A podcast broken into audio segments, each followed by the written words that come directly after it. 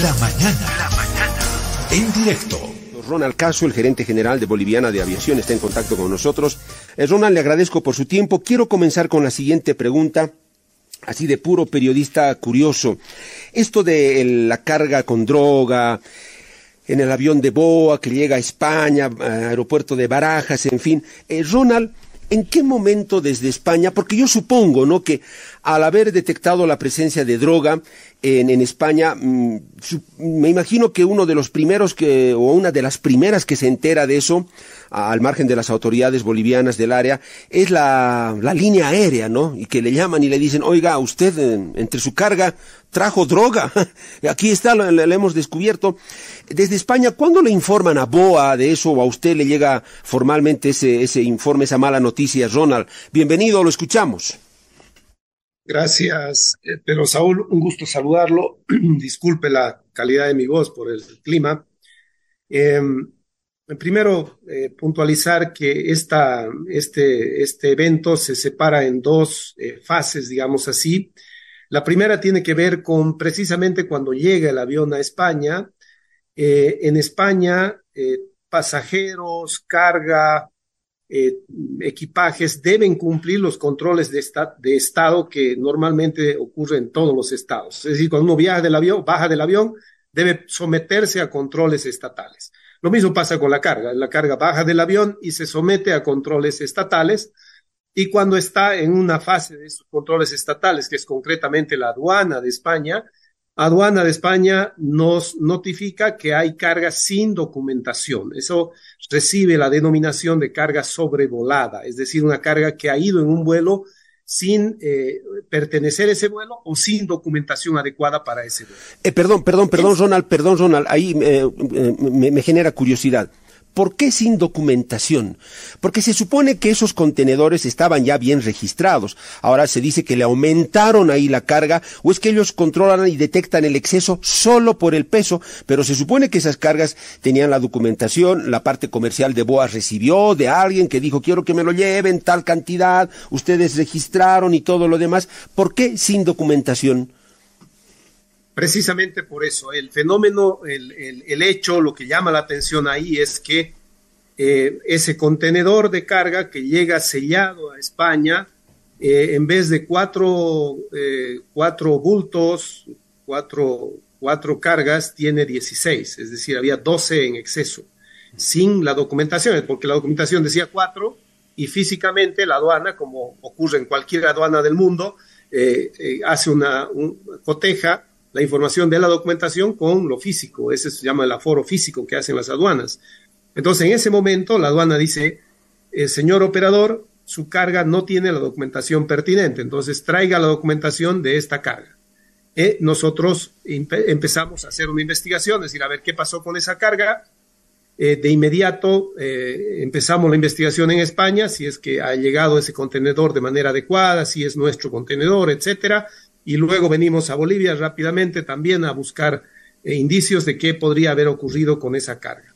Nosotros hemos hecho una investigación interna por carga sobrevolada, ese es, ese es el, el, hecho concreto por el cual iniciamos una investigación que tiene que ver con la seguridad de la aviación, es decir, con la seguridad operativa del, del avión. Eh, Ronald, perdón, Ronald, usted fue hasta España. Le estoy entendiendo que usted se fue hasta España o mandó a algunos ejecutivos hasta España a verificar qué fue lo que ocurrió. ¿Cuándo fue ese viaje? ¿Recuerda la fecha? No, no, no, no, no me refería en ningún momento que yo haya ido a España. Me refiero a nosotros como empresa, como sistema, porque nosotros tenemos allá como empresa ah, bueno. un, una gerencia, un equipo, allá se trabaja como BOA, tenemos una empresa llamada Boliviana Aviación en Madrid. Entonces es este equipo el que hace el trabajo desde allá y nosotros desde aquí. Entonces hacemos la investigación inicial en esos términos. Eh, Ronald, la alerta que les dieron de carga sobrevolada fue en febrero o cuándo? ¿Recuerda la fecha? El 12 de febrero, el día que llega esa carga a España, ya se nos pide la información adicional y a partir de ese día nosotros iniciamos todo un proceso de investigaciones internas a tratar de dar una explicación de por qué esa carga había estado en ese contenedor. 12. Esa investigación interna involucra la solicitud de, cámaras a Nabol, que es administrador del aeropuerto, involucra también la solicitud a eh, narcóticos para ver si ellos tenían imágenes de, eh, de ese día para poder determinar qué había pasado con ese contenedor. Esa ha sido nuestra tarea inicial. No hemos recibido, no, eh, Nabol tenía un impedimento legal para otorgarnos las, las imágenes. Narcóticos nos dijo que no disponía de imágenes, entonces nosotros ¿Qué hicimos en ese momento? La decisión fue inmediata, escalar la investigación hacia la autoridad aeronáutica, porque recordemos que era una investigación de seguridad de la aviación. Entonces pasamos a la DGAC, que es la autoridad aeronáutica, solicitando se amplíe la investigación a, todos los operadores de aeropuerto para poder determinar el origen y las circunstancias de esa carga presente en el avión. Eh, Ronald, 12, eh, perdón, Ronald, 12 de febrero les comunican. Inmediatamente llega la carga y les dicen acá hay eh, exceso que no está registrado, no está documentado. Ese mismo día le dicen a Boa que es droga, eh, Ronald. No, no, no. Por eso me refiero estrictamente a esa primera fase que se refiere a carga sobrevolada. Eso es exactamente lo que Aduana España nos comunica a nosotros, a nuestro coordinador de seguridad en el aeropuerto de Barajas, le dice, eh, solicitamos más información de esta carga. Entonces, es por eso que la investigación se hace en el ámbito de la aviación.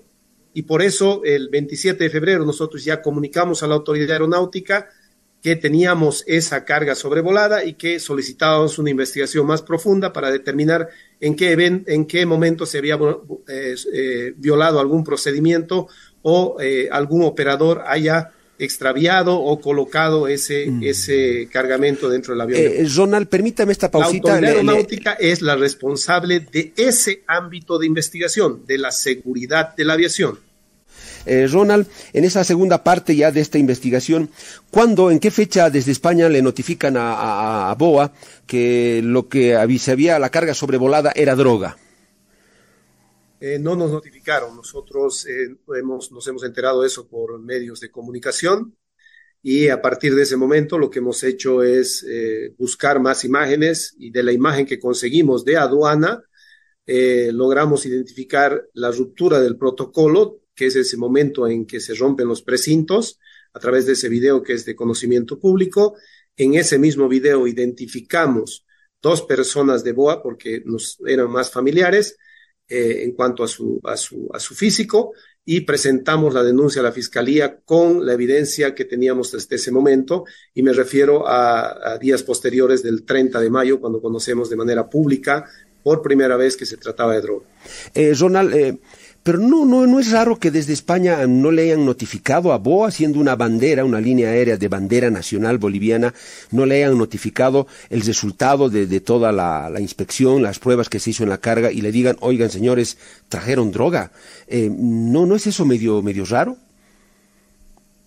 Eh, no, no puedo, no puedo calificar la, acción de la autoridad española, por supuesto. No, no, sabemos ni podríamos explicar por qué sí o por qué no. Nosotros como operadores nos han pedido información y toda la información que nos han pedido la hemos proporcionado a la autoridad española, en este caso la aduana. No hemos recibido ningún requerimiento adicional de parte, por ejemplo, de la Guardia Civil o de otras entidades del Estado español. Porque imagínese, Ronald, si les dijeron que había carga sobrevolada sin saber qué era y les notificaron, con mayor razón debían haberlo hecho tratándose de droga, ¿no? Media tonelada. Pero usted me dice que no tuvieron mayor explicación de las autoridades españolas, el del por qué no, no les dieron esa segunda parte de la historia, ¿no? Le repito, o sea, nosotros no podemos eh, ni juzgar ni calificar el, accionar del Estado español, pero de manera concreta es eso. nosotros nos han notificado de la carga sobrevolada y nos hemos enterado del ilícito a través de los medios de comunicación. Ronald, no sé si mera coincidencia odiosa, si vale el término, ¿por qué contratar a, otro avión con toda una tripulación y justo en ese vuelo tenía que darse la cuestión de la droga? Eh, ¿qué, pasó? ¿Qué circunstancias hicieron que se tenga que contratar eh, todo un servicio completo para ese vuelo a España?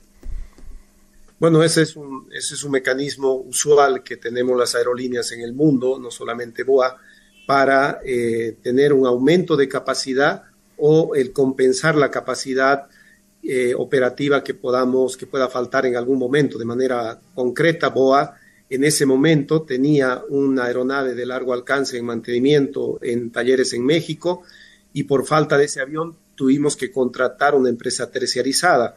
Repito, eso es una figura usual que se da en las aerolíneas en temporadas altas o en temporadas en que se necesitan hacer mantenimiento a los aviones y nosotros hemos tenido ese mantenimiento adicional porque 21 y 22 hemos tenido un uso más intenso de esa flota, particularmente en la lucha contra la pandemia.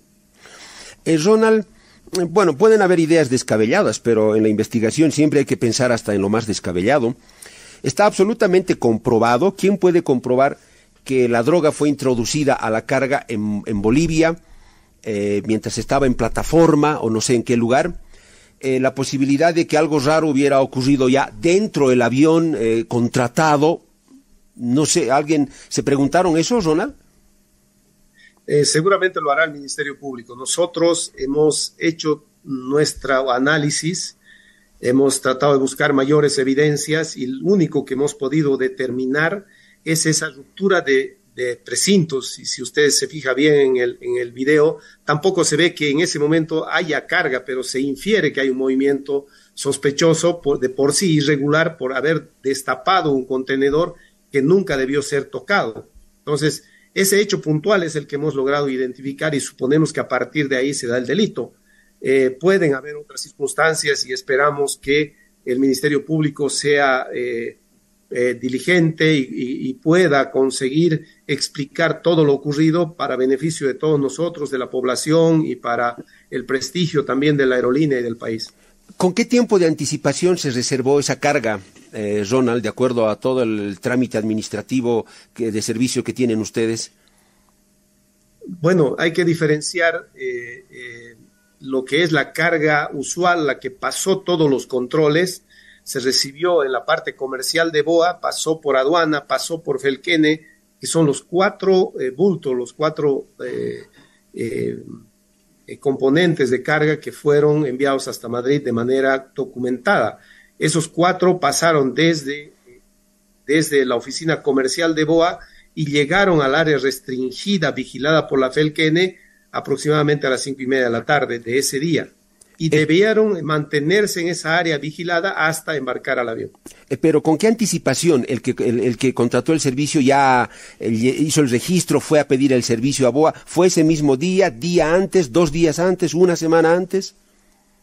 No tengo esa información en este momento, en qué momento exacto ha sido la carga depositada. Lo que sí tenemos todo el registro del percurso, eh, pero esa precisión no la tengo en este momento, Pedro. Eh, Ronald, la carga, el ítem de carga, ¿qué era exactamente? ¿Ropa? ¿Qué cosa?